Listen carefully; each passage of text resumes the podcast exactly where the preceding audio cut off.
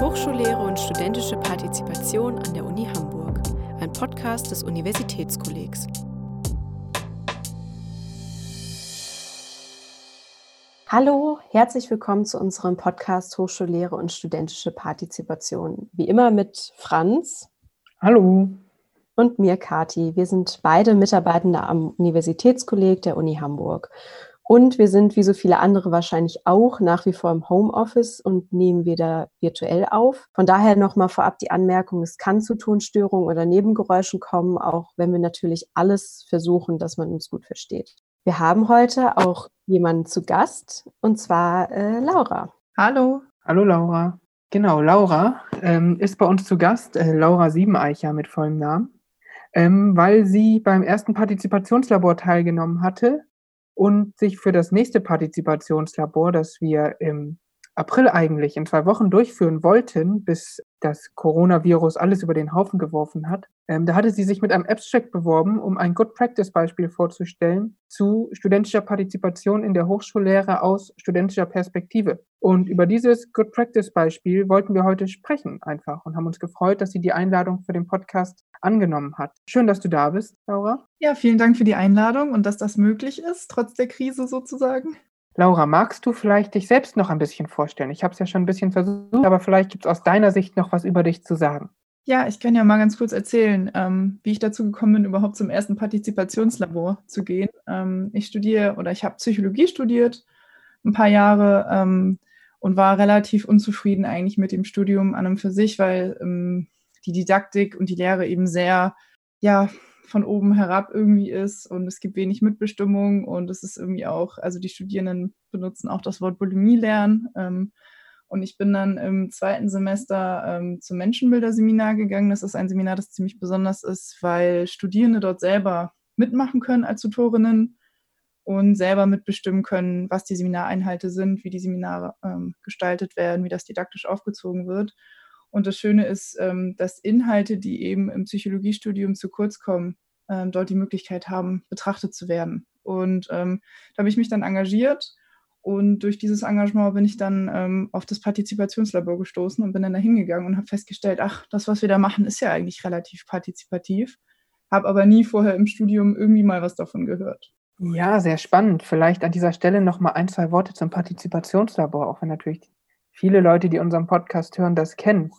Aber das erste Partizipationslabor, wir haben es ja 2019 im Juni, also vor knapp einem Jahr, durchgeführt.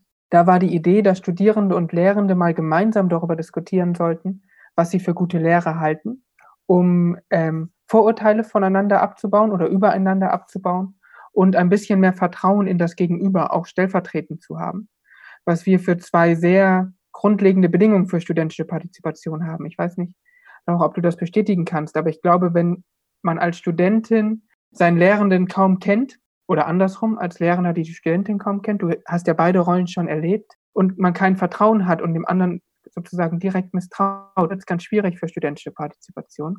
Dahingehend wollten wir eine Grundlage legen. Diese Grundlage wollten wir auch für das Partizipationslabor im April, was jetzt ansteht oder angestanden hätte, ähm, ausbauen mit dir gemeinsam und waren sehr froh, dass wir im Podcast da ein bisschen drüber sprechen können. Du hast ja schon jetzt viele Beispiele für Partizipation genannt. Genau, also ich denke, dass sich die Sichtweise auf jeden Fall nochmal verändert hat, weil ich eben die Möglichkeit hatte, mal selber in die Lernendenrolle zu schlüpfen. Ähm, und ich glaube auch, dass das irgendwie dazu beigetragen hat, ähm, dass ich mich weiter im Menschenbilder-Seminar engagiert habe und mein Studium nicht abgebrochen habe. Ähm, jetzt fange ich meinen Master in Soziologie an und wechsle nochmal das Fach und hoffe, dass es da ein bisschen besser wird, weil ich gehört habe im ersten Partizipationslabor tatsächlich von Kea Glas, dass es da die Möglichkeit zur Partizipation gibt. Genau. Ähm, aber ich denke schon, dass sich so meine Sichtweise auf die, auf die Uni und auf die Lehre doch ganz schön stark verändert hat. Dadurch, dass ich eben mal ja, selber die Möglichkeit hatte, ähm, auszuprobieren, wie das eigentlich ist, auf der anderen Seite zu stehen. Und ich kann das bestätigen, was du gesagt hast zum ersten Partizipationslabor. Das war auf jeden Fall sehr interessant. Das war eine spannende Diskussion. Super. Ich glaube, wir sprechen gleich nochmal genauer über das Seminar. Aber was ich hierhin schon spannend fand, ähm, abgesehen davon, dass du nochmal auf das erste Partizipationslabor zu sprechen kommst, ähm, sind, dass du ja quasi drei Ebenen von Partizipation bisher schon angesprochen hast äh, in der Lehre. Das eine ist ähm, Partizipation dadurch, dass du Wissen erworben hast in Form von Verantwortungsübernahme als äh, Lehrende sozusagen, als Tutoren ähm, und dadurch die Rolle viel besser nachvollziehen kannst. Das andere ist, dass du Themen mitbestimmen konntest und dass du ähm, Sachen mit in dein Studium einbringen konntest, die sonst vielleicht eher nicht so vorkommen. Das, ich glaube, das wird ganz spannend, wenn wir da gleich noch ein bisschen genauer durchgehen. Okay, ja, du hast ja schon einige Sachen äh, angesprochen. Also du warst erst Studentin in dem Seminar, bist jetzt selber Tutorin, hast dadurch diesen, diese Doppelrolle oder auch den Rollenwechsel quasi erlebt. Kannst du vielleicht noch mal äh, ein bisschen detaillierter im Detail äh, erklären, worum es in dem Seminar geht, wie du das wahrgenommen hast, einfach, dass man sich da so ein bisschen mehr ein Bild von machen kann, äh, wie das quasi auch zeitlich für dich abgelaufen ist und äh, wie du dich auch in deinen einzelnen Rollen gefühlt hast. Äh, ja, sehr gerne. Also ich war selber Teilnehmerin im zweiten Semester des Psychologiestudiums und äh, habe dann nicht direkt, also sobald man Teilnehmerin ist oder teilnehmende Person war, hat man ein Recht, ähm, sein ganzes Studium lang oder sogar auch sein Leben lang Tutorin zu werden in dem Seminar. Man muss halt selber nur einmal die Struktur durchlebt haben, um zu wissen, wie das abläuft. Ähm, Genau, und dann bin ich, glaube ich, im vierten Semester ähm, Tutorin geworden. Also ein Semester Pause war dazwischen. Da hatte ich nämlich keine Zeit, weil das doch auch sehr, auf, sehr viel Aufwand ist. Wir treffen uns zweimal die Woche, einmal um das Seminar zu halten und einmal um das vorzubereiten. Ähm, genau, und es ist dann so, ähm, also wie das ganz genau abläuft. Wir sind mal drei Tutorinnen, wir waren auch schon mal neun Tutorinnen, also je nachdem, wie viele Leute Lust dazu haben. Es gibt einen Lehrbeauftragten, der hat das so ja, das ist dann die Person, die immer guckt, ob wir die, die Auflagen, die Ziele der Uni erfüllen sozusagen. Ähm, und genau, wir Tutorinnen können dann selber entscheiden. Wir suchen jedes Semester ein neues Oberthema aus. Wir versuchen aber immer alle vier psychologischen Schulen oder die großen Schulen in der Psychologie drin zu, zu haben, weil die wurden bisher in der Psychologie, im Psychologie-Bachelorstudium eigentlich nicht gelehrt. Und wir haben uns so ein bisschen ähm, zur Aufgabe gemacht, eine Wissenslücke zu füllen. Und es ist so, dass wir die Seminar oder das Seminar anhand des Oberthemas jedes Semester neu gestalten und wir Tutorinnen dürfen das gemeinsam mit dem Lehrbeauftragten entscheiden, welches Oberthema das sein soll, welche Themen in dem Seminar drankommen, wie das gestaltet wird. Und unsere Aufgabe oder jeder Tutor oder jede Tutorin ähm, gestaltet meistens eine Einheit. Es gibt aber auch die Möglichkeit, einfach nur organisatorisches zu machen Genau, so sieht das eigentlich aus. Und ich habe, glaube ich, im Laufe, ich bin jetzt seit drei Jahren dabei. Ich glaube, ich habe schon acht Vorträge gehalten, also Seminareinheiten selber gestaltet. Ja, und wir organisieren dann auch einmal im Semester eine Unikate-Vorlesung, heißt das. Das heißt, wir fragen nach einer, nach einer, einer Person von einer anderen Uni, ob die nicht zu uns kommen möchte, an die Uni Hamburg und an der Uni Hamburg einen Gastvortrag eben äh, halten möchte zu wirklich ganz speziellen Themen, die eigentlich nicht auf dem Lehrplan in der Psychologie stehen und die auch möglichst interdisziplinär sind. Also wir versuchen auch irgendwie so ein, weil Philosophie und Soziologie und diese ganzen Geschichten fallen im Bachelor Psychologie komplett raus und wir haben uns ein bisschen zur Aufgabe gemacht, die Lücken zu füllen. Und wir sind im Wahlbereich angesiedelt und wenn die Studierenden gerne Punkte, Leistungspunkte bekommen möchten, dann ähm, sollen sie uns am Ende des Semesters ein Lerntagebuch abgeben, wo sie eben reflektieren können, was sie gelernt haben, wie sie es gelernt haben, wo sie Kritik an den Inhalten üben können. Das ist nämlich eigentlich im Psychologiestudium, so wie ich das erlebt habe, sehr unerwünscht. Mhm. Und äh, wie sieht deine Arbeit als Tutorin quasi im Einzelnen aus? Du hast jetzt gesagt, du bist ja schon recht lange dabei, hast irgendwie viele Vorträge gehalten.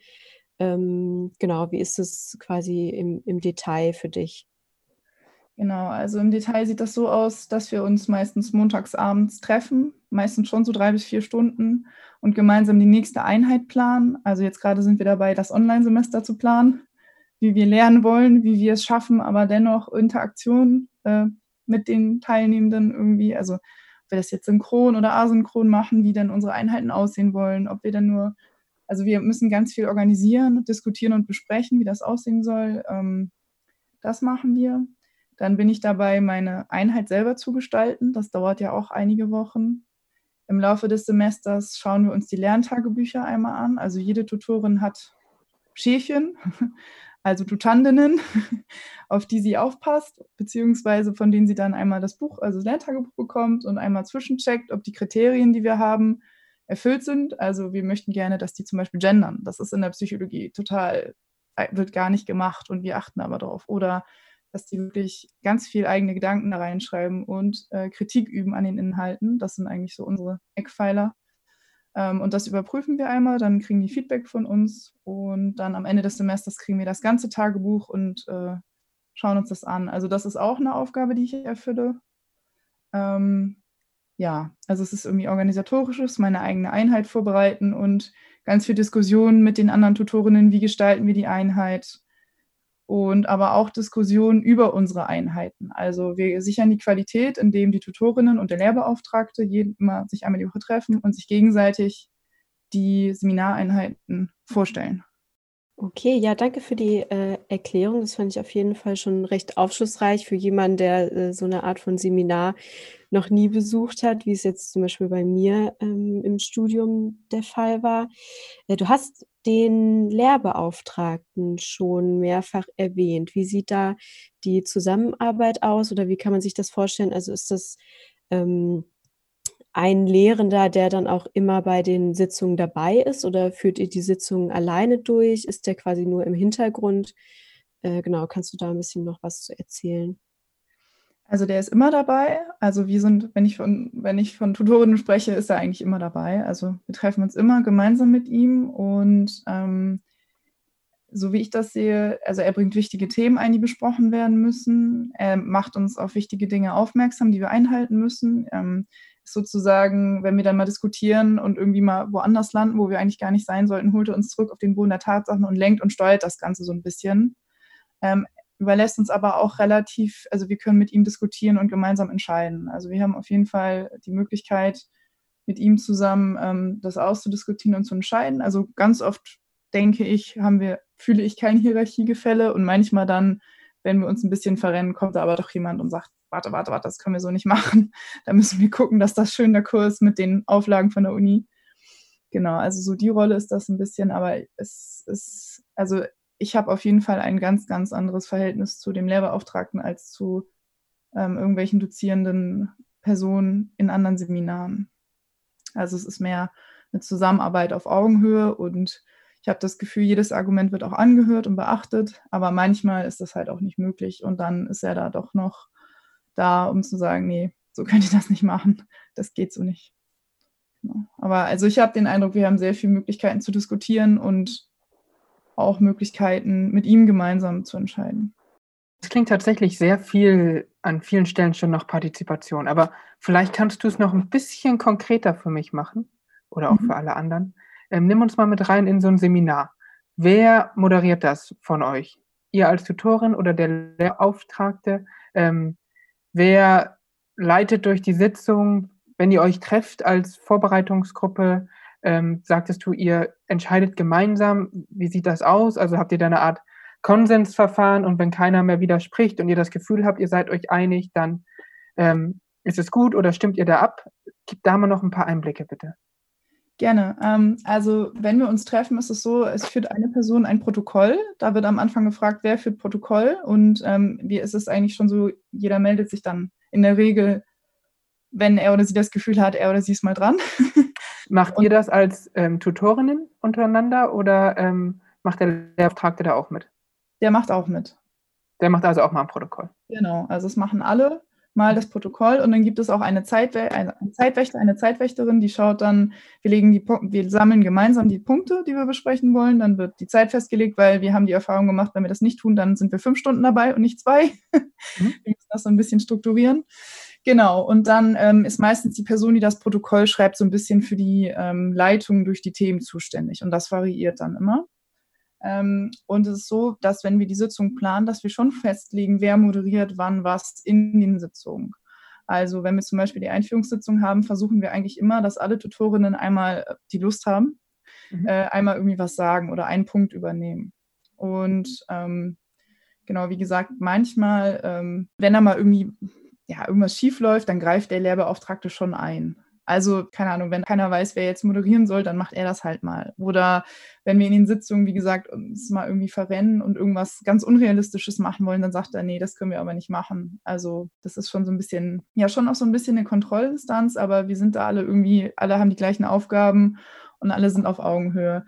Was der Lehrbeauftragte mehr macht, ist vor allen Dingen Organisation mit den Punkten ähm, zu mhm. klären, mit den, mit den, äh, mit der Modulleitung, wie das alles abläuft. Also der gibt sich selber ganz viele Hausaufgaben, die er zu erledigen hat. Und das sind aber meistens sehr organisatorische Sachen, die dann im Unirahmen geklärt werden müssen. Also ich habe schon das Gefühl, dass er auch teilweise mehr macht als wir Tutorinnen, was organisatorisches angeht. Das klingt tatsächlich an vielen Stellen auch wirklich nach Partizipation für mich. Also es klingt danach, als wäre viel Verantwortung bei dem Lehrenden und er gibt sie euch sozusagen zwischendurch immer mal wieder ab, aber drückt sich nicht vor seiner Verantwortung. Also ihr seid nicht alleine gelassen. Es gibt ja irgendwie, wenn man Partizipationspyramiden betrachtet, sozusagen eigentlich einen Bereich, der über Partizipation hinausgeht.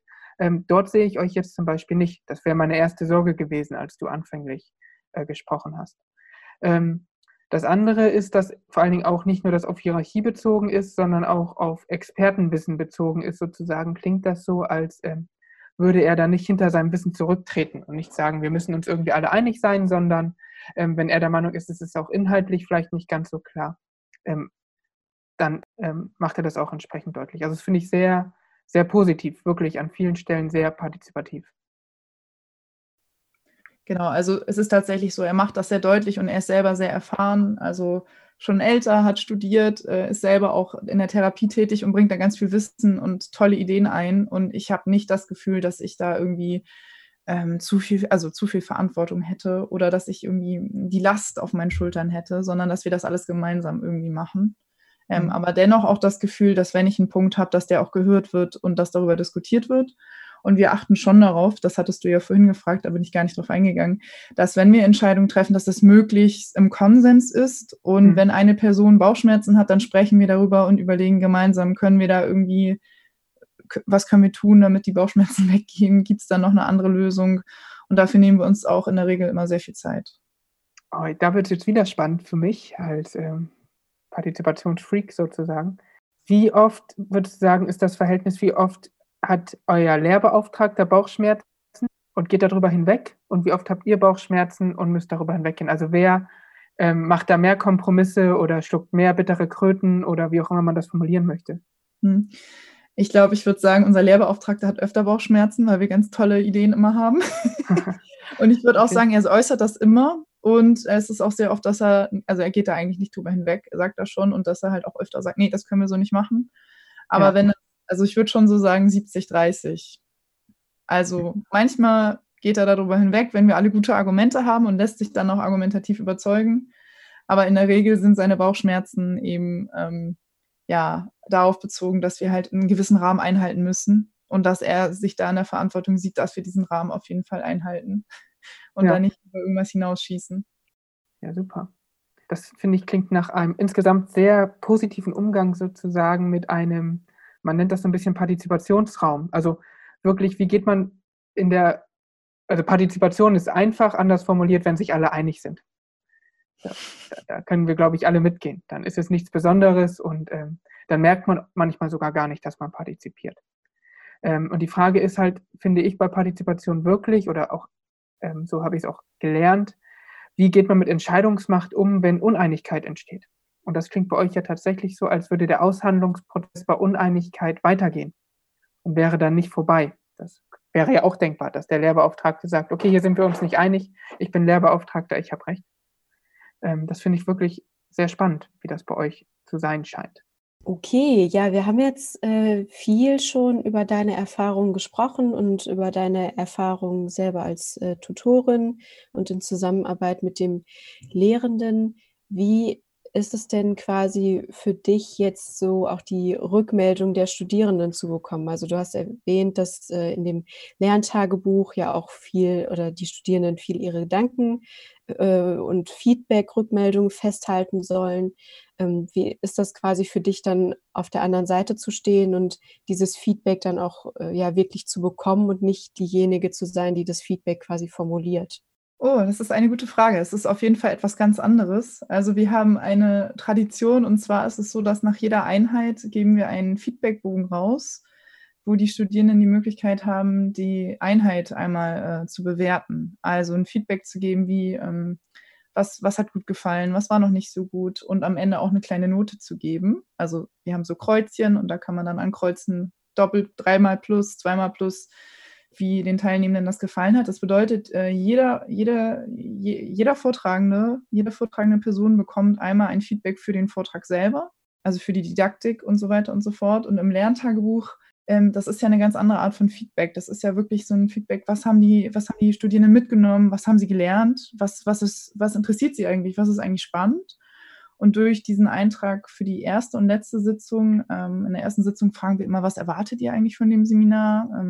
Mit welchen Vorstellungen seid ihr eigentlich gekommen? Und in dem letzten Eintrag fragen wir immer, was habt ihr eigentlich gelernt? Wie würdet ihr euren Lernprozess beschreiben? Und das finde ich immer sehr, sehr spannend. Also ähm, das geht manchmal sehr runter wie Butter, wenn dann ähm, so Kommentare kommen wie, oh, ich wusste ja gar nicht, dass es das gibt und das ist ja cool. Ähm, ich weiß nicht, ich habe das Gefühl, weil das ein Lerntagebuch ist, das ist so sehr persönlich. Und deswegen ist natürlich auch Kritik dann manchmal sehr persönlich. Aber ich habe ich hab den Eindruck, ich höre, also wenn ich das lese, das Lerntagebuch, dann höre ich förmlich einen Lernzuwachs daraus. Und wir legen auch sehr viel Wert darauf, dass wir in der letzten Sitzung, also wir machen nicht nur diesen Uni-Evaluationsbogen, sondern wir haben selber einen erstellt, mhm. den wir dann auch rausgeben, der auch qualitativ viel erfasst, also nicht nur mit Kreuzchen, sondern auch viele offene Fragen hat. Und den besprechen wir gemeinsam mit den Teilnehmenden in der letzten Sitzung, um dort eben auch nochmal ins Gespräch gehen zu können mit den Teilnehmenden, was gibt es an Verbesserungsvorschlägen, was war gut, was war nicht so gut, um eben dann das mitnehmen zu können ins nächste Semester. Also mhm. wir haben da ziemlich viele Evaluationsrunden und ich habe das Gefühl, ähm, da lerne ich ganz viel von. Also ich habe das Gefühl, ich lerne ganz viel von den Teilnehmenden.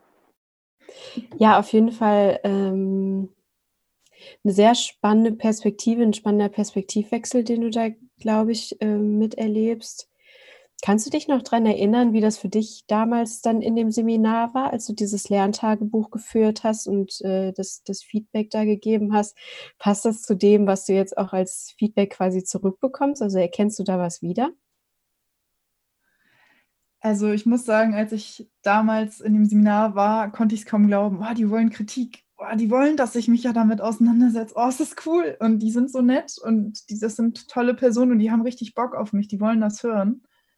Und ähm, ich habe mich irgendwie total gesehen gefühlt und gefragt gefühlt. Also das war ein richtig schönes Gefühl. Ähm, ich glaube, mein Lerntagebuch war unglaublich lang. ähm, und war sehr schwer zu lesen, weil ich da irgendwie all meine Gedanken, also ich hatte das Gefühl, ich habe das so in so einem katalysiert, alles, was ich so nicht diskutieren durfte, durfte ich dann da diskutieren. Ähm, ich glaube, ich habe den, äh, der Lehrbeauftragte selber korrigiert auch Lerntagebücher und der hat damals meins gelesen. und ich habe ein sehr ausgiebiges Feedback bekommen. Und ich habe auf jeden Fall den Eindruck, dass nicht bei allen Teilnehmenden diese Motivation da ist und diese Art von Feedback und auch nicht dieses sich einlassen in dem Seminar, bei anderen hingegen schon. Und das kann ich dann doch auch zum Teil, also da erkenne ich dann so ein bisschen meinen Prozess auch äh, drin wieder. Und das sind nämlich dann auch, glaube ich, meistens die Personen, die dann selber sich entscheiden, Tutorin werden zu wollen. Also das Seminar catcht die dann so und dann schluckt die das einmal und das lässt sie dann auch irgendwie nicht mehr los. Ja, äh, schön. Ist äh, schön, mit wie viel Begeisterung du da auch äh, von sprichst. Das Lerntagebuch ist dann auch die Prüfungsleistung quasi, oder? Genau, das ist tatsächlich so. Also als damals umgestellt wurde vom, also das Seminar gibt es schon seit den 70er Jahren. Und als die Umstellung, und das war eine studentisch, ein studentisches Seminar ganz lange, und als dann die Umstellung vom Bachelor zum Master erfolgte, haben wir es geschafft, im Wahlbereich äh, angesiedelt zu sein und drei Credit Points vergeben zu dürfen. Und dann ähm, hat die damalige Truppe mit einer Dame, dessen deren Namen ich leider nicht mehr weiß, ein, ein, ähm, ähm, eine Zukunftswerkstatt gemacht und hat entschieden, ähm, das Lerntagebuch als Prüfungsleistung ähm, zu nehmen und auch so ein bisschen, äh, wenn mal eine Person nicht da ist, dann kann sie halt einen Lerntagebucheintrag machen und damit sozusagen ihre Abwesenheit so ein bisschen, äh, also dass, dass sie dann nicht als abwesend gilt. Genau, das war so ein bisschen der Gedanke. Hm. Hast du das Gefühl, dass ein Lerntagebuch äh, in, in vielen oder mehr Seminaren und äh, Vorlesungen oder generell im Studium eine Möglichkeit wäre für eine Prüfungsleistung oder ist es so spezifisch auf euer Seminar quasi zugeschnitten? Nee, also das Prinzip, welches dahinter steckt, das ist eigentlich relativ ähnlich. Ich habe jetzt im Soziologie-Master auch schon ein Lerntagebuch angefangen und ich habe mich total gefreut, da eins schreiben zu dürfen, denn ich habe gemerkt, ich setze mich viel intensiver mit den Dingen auseinander, die mich wirklich interessieren. Ich kann mir aussuchen, welchen Aspekt fand ich spannend, welchen möchte ich beleuchten, über welchen möchte ich genauer nachdenken. Ähm, und ich finde das eigentlich eine total geniale Geschichte. Also es ist wirklich nicht dieses, ich lerne Fakten irgendwie auswendig, sondern ich mache mir Gedanken darüber, ähm, ich reflektiere mich selber, ich reflektiere meinen Lernprozess, ich darf Kritik üben. Ähm, ich habe einfach gemerkt im Laufe meines Studiums, ich lerne viel besser, wenn ich darüber spreche und diskutiere und mir Gedanken mache, als wenn ich ähm, das einfach stumpf auswendig lerne, wie ein paar Vokabeln. Dann schreibe ich die Klausur äh, und vergesse alles wieder. Und durch dieses Lerntagebuch habe ich damals den Eindruck gehabt, ich habe zwar nicht alles verstanden, weil es sehr viel war und sehr komplex, aber es ist viel mehr hängen geblieben. Genau, aber vielleicht hängt es auch vom Lerntyp ab. Es gibt ja verschiedene Lerntypen. Ähm, ich weiß nicht, ob das jetzt für jede Person was ist, aber hm. Ja, ich meine, klar, äh, so Sachen sind immer individuell. Äh, das, das ist ja ähm, klar, aber äh, ich finde es auf jeden Fall eine spannende Sache. Lerntagebuch ist was, was ich in meinem gesamten Studium tatsächlich nicht geführt habe, also was nie Bestandteil unseres Studiums war, unseres Studiums war. Deswegen, äh, ja, finde ich es auf jeden Fall eine spannende äh, Sache, wie du davon berichtest. Ähm, ich wollte mich nochmal einhaken. Du studierst ja dann jetzt Soziologie, ähm, stößt vielleicht noch auf Niklas Luhmann oder hast ihn schon kennengelernt der soll ja gesagt haben, ohne Schreiben kann man nicht denken, zumindest nicht auf anspruchsvolle Weise. Ähm, und ich glaube, genau in diese Kerbe schlagen Lerntagebücher halt super rein. Ähm, und im, mit Hinblick auf Partizipation sind sie einfach, finde ich, eine super Grundlage, weil sie ähm, vom Außen ins Innen gehen. Also statt mich damit zu beschäftigen, was möchte die Dozentin, der Dozent hören, was muss ich in der Klausur ankreuzen, ähm, wie formuliere ich richtig oder welche Quellen sind in der wissenschaftlichen Arbeit die richtigen, kann ich wirklich sehr intensiv darüber nachdenken, was ich für mich gelernt habe, was für mich wichtig war, was für mich spannend ist. Ähm, und wir in unserem Projektbereich sagen immer, ohne eigene Haltung ist studentische Partizipation halt auch schwierig. Und Lerntagebücher helfen einfach zu einer guten eigenen Haltung zu kommen und zu einer sehr fundierten Haltung zu kommen. Und nur wenn ich selber weiß, was ich will, kann ich mich auch in die entsprechende Richtung einsetzen, um wirklich zu partizipieren. Deswegen finde ich Lerntagebücher wirklich richtig gut und würde mir schon auch wünschen, dass es mehr davon gibt. Ähm, ich weiß aber nicht, ob das immer gut angenommen wird. Vielleicht kannst du dazu noch mal was sagen, ob ihr auch negative Erfahrungen zum Beispiel macht oder viele Vorurteile euch erstmal begegnen, wenn ihr sie einführt, die sich im Verlauf des Seminars ähm, erledigen. Hm. Also was mir jetzt so die letzten Semester stark aufgefallen ist, es gab am Anfang einen ganz großen Widerstand, dass wir das Gendern eingefordert haben. das ist in der Psychologie ja leider gar nicht so verbreitet und da ist das Geschlecht ja auch gern mal eine Störvariable. und ähm, da äh, gab es ein paar ähm, äh, Kritiken zu. Ähm, und ich habe den Eindruck gehabt, dass, einigen Studi dass, die, ähm, dass einige Studierende oder Teilnehmende nicht so Lust hatten, sich ähm, auf so eine persönliche Ebene zu begegnen. Das war denen dann vielleicht auch etwas zu befremdlich. Und das haben sie vielleicht auch als etwas zu, sich zu sehr offen äh, zu entblößen oder so wahrgenommen. Da kam dann halt ähm, wenig inhaltliche Kritik, sondern da kam dann ganz viel Feedback zu unserer Didaktik in den Sitzungen, die wir eigentlich normalerweise ja direkt nach der Sitzung einfordern.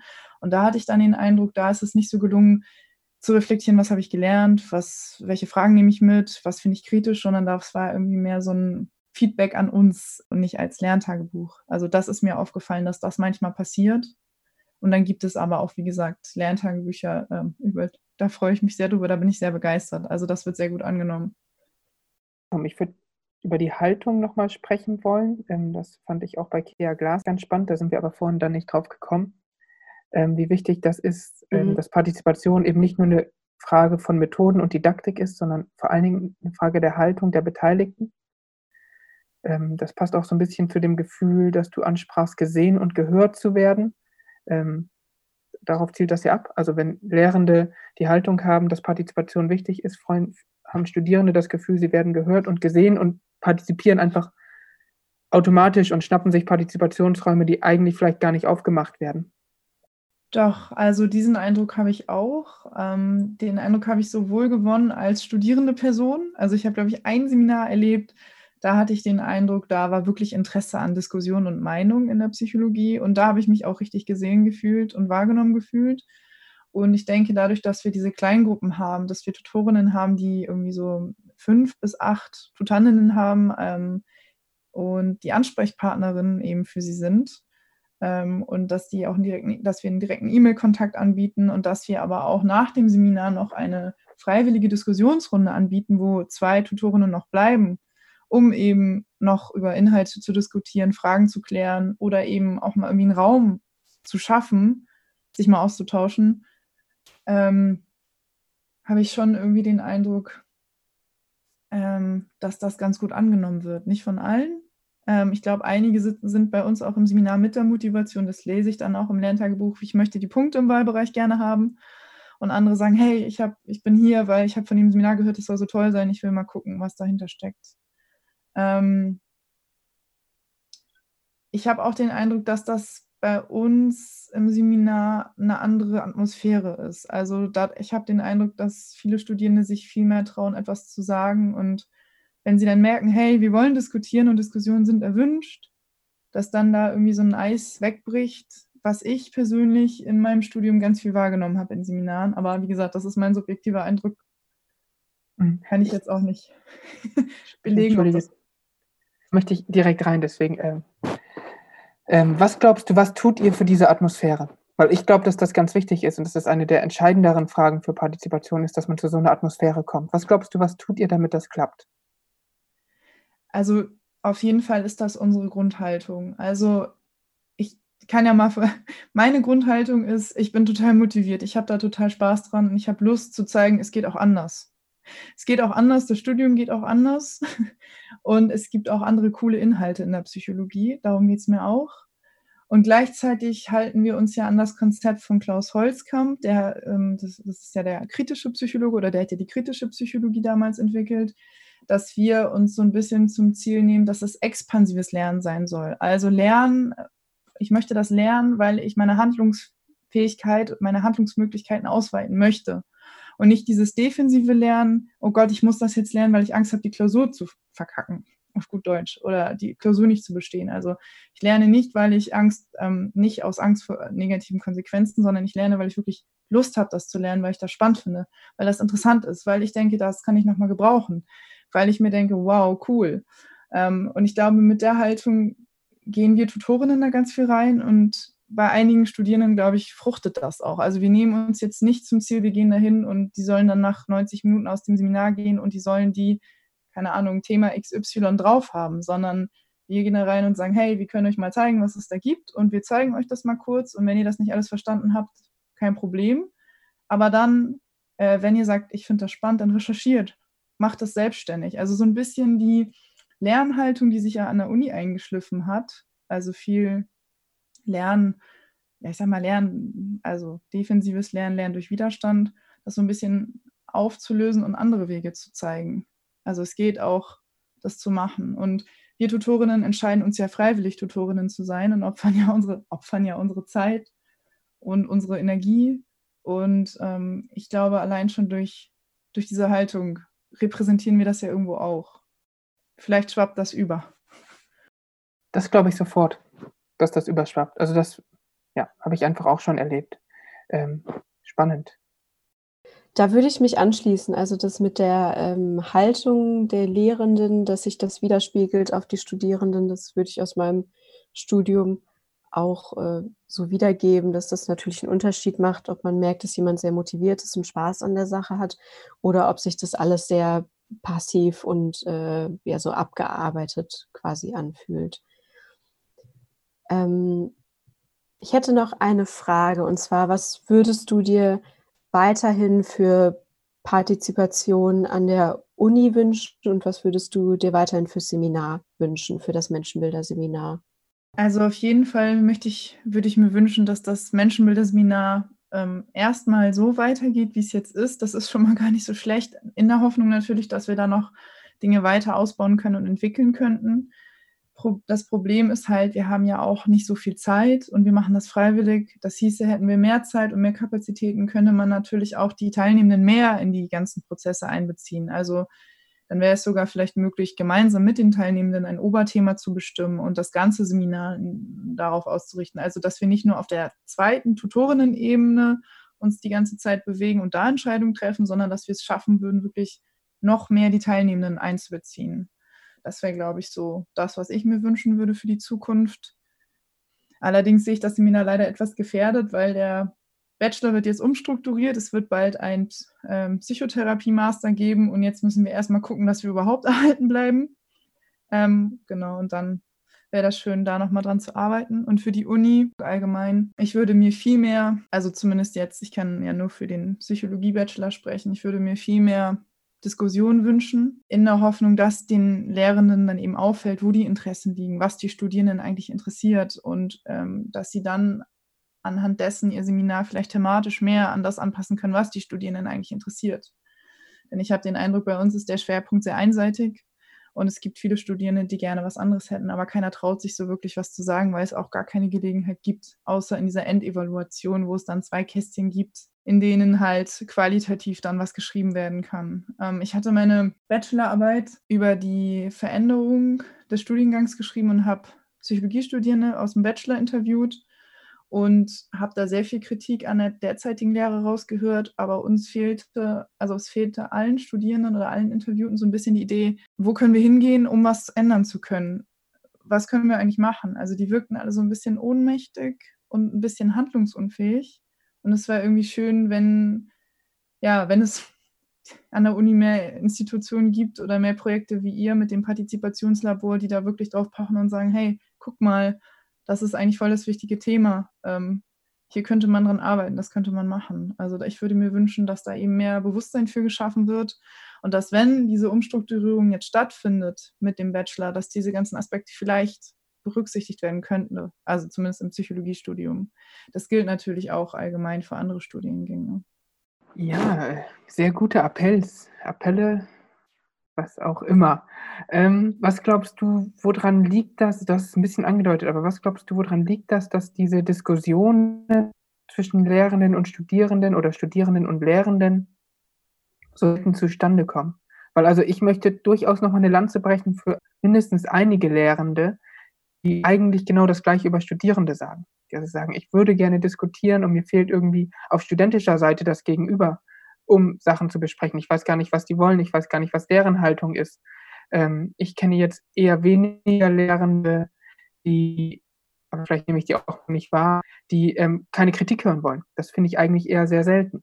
Also ich glaube, das hängt einmal damit zusammen, dass wir einen unglaublichen Zeitdruck haben. Deswegen gibt es, glaube ich, bei uns nicht so viele Möglichkeiten, im Seminar zu diskutieren. Ähm, also ich habe den Eindruck, dass die Lehrenden auch nur versuchen, den Stoff zu vermitteln. Das ist mein Eindruck. Also die, ähm, und ich kenne das ja selber aus dem Menschenbilderseminar, dass wir dann manchmal auch Zeitdruck haben und denken, ach, wir wollten ja eigentlich noch diskutieren. Shit, jetzt hat das aber hier irgendwie 80 Minuten gedauert statt 60. Hm, schade, was machen wir denn jetzt? Ja, okay, dann schreibt bitte, überlegt euch was im Lerntagebuch. Also ich kenne das selber, dass das schwierig ist. Ähm, dennoch glaube ich, und ich glaube, das ist jetzt eine, meine Sichtweise, ich denke, dass heutzutage Kritik auch schwierig ist. Also ich habe den Eindruck, dass viele Menschen nicht so gut mit Kritik umgehen können und nicht wissen, was das eigentlich ist und was das bedeutet und dass es vielleicht eben nichts Persönliches sein muss, sondern dass es ein Verbesserungsvorschlag sein kann. Also dass es eben nicht persönlich ist und dass, ähm, dass, wenn ich Kritik bekomme, dass ich mich da nicht schlecht fühlen muss als Person, sondern dass ich das aufnehmen kann und sagen kann, hey cool, das kann ich nächstes Mal besser machen. Und ich glaube, das hängt so ein bisschen damit zusammen, oder ich glaube, es würde besser werden, würde an, an der Uni mehr über Kritik gesprochen werden. Also wie kritisiere ich eigentlich, wie macht man das eigentlich? Das fehlt halt auch total. Und ich glaube, es wäre schön, da so eine, so eine ja, gesunde Kritikkultur irgendwie zu etablieren, dass die Studierenden sich vielleicht auch mehr trauen zu kritisieren, weil sie wissen, wie mache ich das richtig oder wie mache ich das, ohne jetzt da, keine Ahnung, äh, einen Lehrenden zu verletzen und er gibt mir dann nachher eine schlechte Note fürs Seminar. Ich glaube, das ist so eine Angst, die steckt hinter den Studierenden. Und ich glaube, die Lehrenden, ähm, ja, würden sich vielleicht auch mehr zu, also mehr zutrauen, äh, die Studierenden diskutieren zu lassen, kritisieren zu lassen? Ich weiß es nicht. Es ist nur so eine Idee. Ähm, ja, also ich kann das als Idee sehr gut nachvollziehen. Ich, äh, mir kommen dazu zwei Gedanken, um das weiterzudenken. Ich weiß nicht, ob das stimmt, das ist auch bei mir dann nur Bauchgefühl. Ähm, die eine Überlegung ist, du sagtest, das ist heutzutage so mit der Kritik, dass es schwierig ist. Ähm, nehmen wir mal an, dass das stimmt, dass das eine zeitliche Veränderung ist und dass es früher anders war, ähm, was ich nicht weiß, aber nehmen wir das mal an. Dann wäre mein erster Impuls zu überlegen, ob das an der starken Kompetenzorientierung von Studiengängen liegt.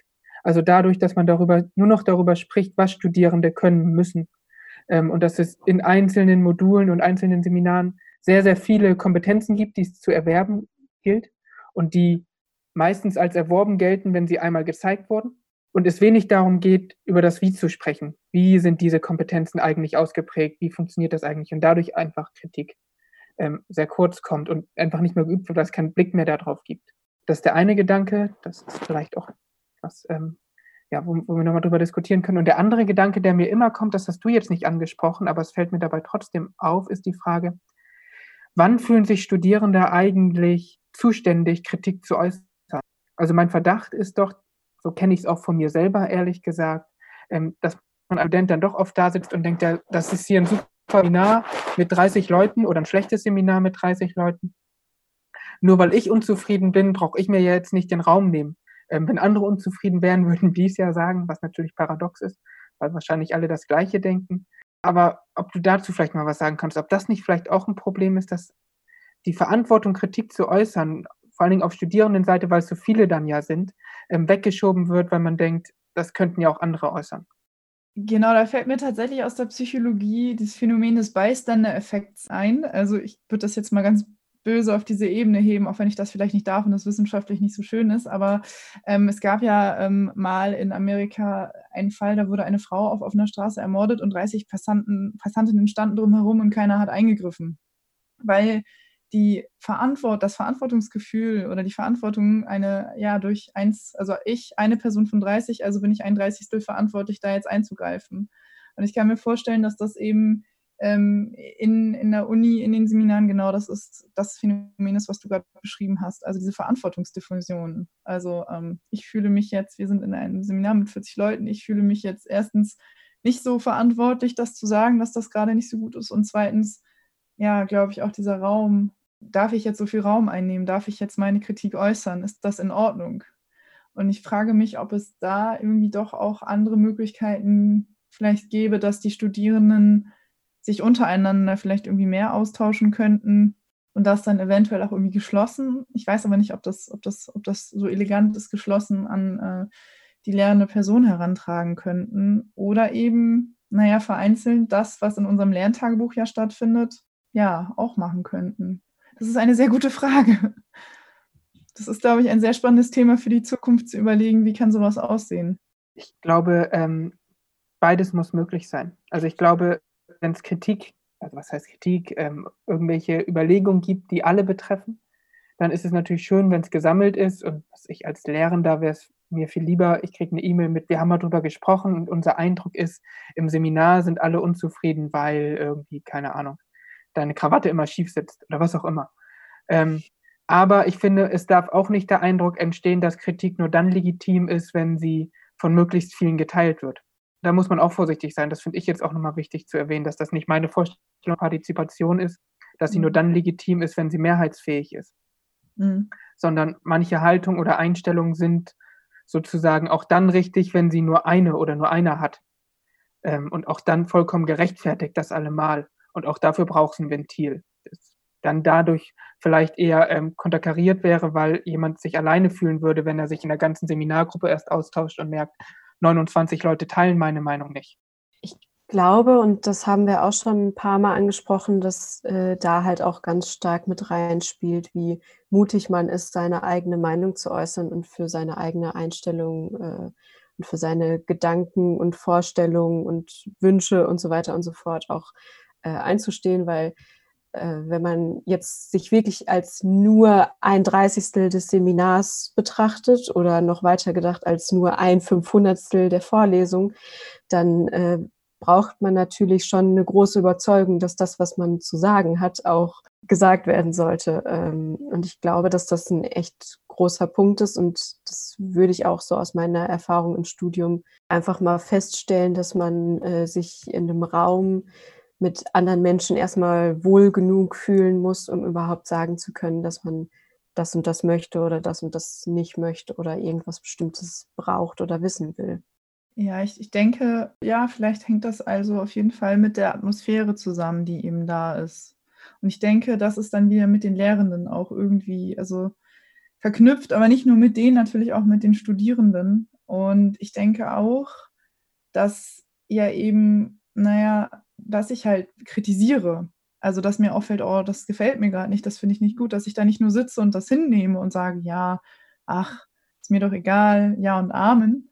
Ähm, das muss ich, glaube ich, auch erstmal entwickeln. Und ich glaube, dafür muss es auch Räume geben, damit sich das entwickeln kann, damit ich das Selbstbewusstsein oder ja, entwickeln kann, damit ich mich vielleicht auch empowern, das wäre jetzt so das Wort, was mir wieder dazu einfällt, mich empowered fühlen würde, ähm, mich mal im Seminar zu melden mit 50 Leuten und zu sagen, ja, ähm, ich sehe das aber gerade gar nicht so, denn XY hat das und das gesagt und ich finde die Meinung gar nicht so schlecht. Also die Frage ist halt, bringen das alle mit? Müssen das alle mitbringen? Und wenn, wenn ja oder wenn nein, also wie, wie kann man die Entwicklung, wie kann die Entwicklung dafür gefördert werden, dass das mehr stattfindet? Ich glaube nicht, dass alle Studierenden das mitbringen und ähm, glaube aber auch nicht, dass alle das mitbringen müssen. Ich glaube jedoch, dass alle das Nötige in sich haben, um ähm, Verantwortung sozusagen an der Stelle zu übernehmen, um sich auch als 31. verantwortlich zu fühlen. Ich glaube, dass nicht jeder das jederzeit tun muss. Ich denke nur, äh, wenn man sich die Universität Hamburg anschaut, dort das Leitbild und das Leitbild Lehre, dann geht es viel darum, dass Studierende mündige Mitglieder der Gesellschaft werden sollen, bereit sein sollen, Verantwortung zu übernehmen, Verantwortung für die Gesellschaft zu übernehmen und so weiter. Ähm, das heißt, die Universität hat sich das selbst als Auftrag gegeben und Lehre und Lehrende insbesondere sollten alles Mögliche dafür tun, damit das funktioniert. Aber es kann halt auch nur in den Studierenden funktionieren. Das heißt, Studierende müssen diese Verantwortung irgendwie auch annehmen wollen, den Mehrwert darin sehen. Und ich glaube, dafür braucht es wirklich genug Räume, um darüber zu sprechen. Das hörte sich für mich an wie ein Schlussappell. Ja, ich glaube, dass wir heute ganz viel auf jeden Fall über das Menschenbilder-Seminar gelernt haben, dass wir aber auch was darüber gelernt haben, wie es ist, von der äh, Studentin zur Lehrenden auf eine Art und Weise zu werden. Und danke, dass du heute da warst, Laura. Vielen ähm, Dank für die Einladung. Hat sehr viel Spaß gemacht mit euch. Und dann wünsche ich euch und euch allen da draußen auf jeden Fall noch einen schönen Tag und bleibt gesund. Tschüss. Tschüss, das wünsche ich euch auch. Bis bald. Tschüss. Das war Hochschullehre und studentische Partizipation an der Uni Hamburg. Ein Podcast des Universitätskollegs. Habt ihr Fragen oder Anregungen? Schreibt uns gerne einen Kommentar dazu auf unserem Blog.